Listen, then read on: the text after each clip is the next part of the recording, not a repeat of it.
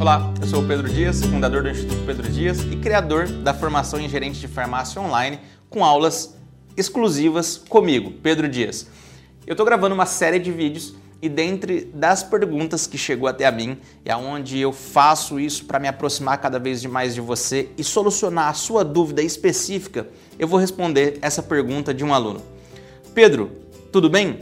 Aproveitando a oportunidade das perguntas, nas lojas temos dificuldade em fazer com que todos batam meta na campanha de polivitamínico, um determinado polivitamínico que ele vende.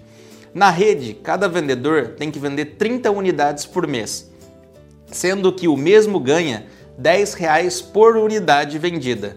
Uns compram a ideia, na verdade, de 20 vendedores, 3 vendem, já temos um hoje que já vendeu 35 unidades. Como posso fazer para que todos comprem essa ideia? Olha que conversamos, mostramos a rentabilidade e o benefício. Um abraço e bom final de semana.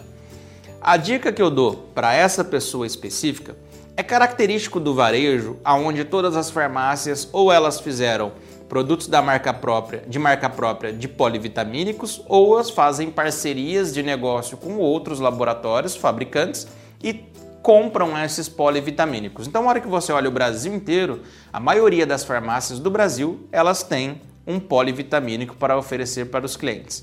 É errado oferecer polivitamínicos para os clientes? Não, não é. Na minha percepção.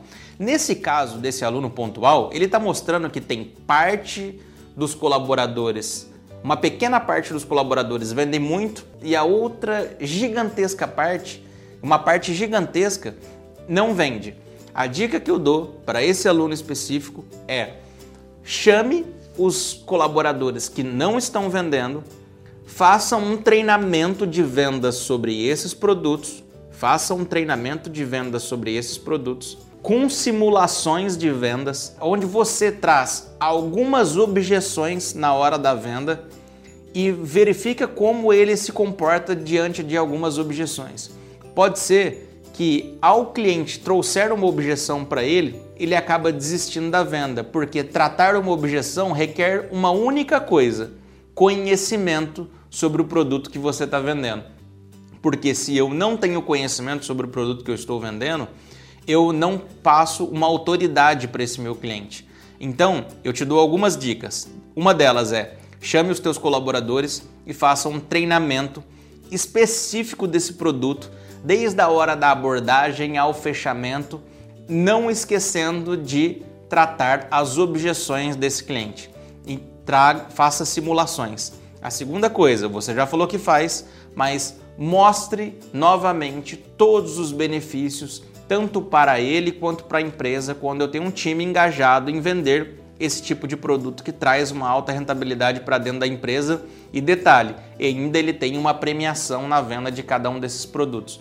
E a terceira coisa é acompanhe esse colaborador diariamente, não deixe para acompanhá-los semanalmente. Então, pegue essas pessoas que não vendem tanto, acompanhe eles diariamente e faça aquilo que eu sempre digo, que é os três pilares do gerente de farmácia de sucesso: desenvolva, cobre e acompanhe.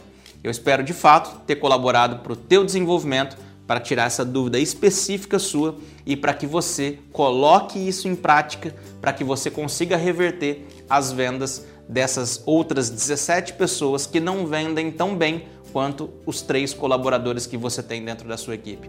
Um grande abraço para você e sucesso na sua jornada.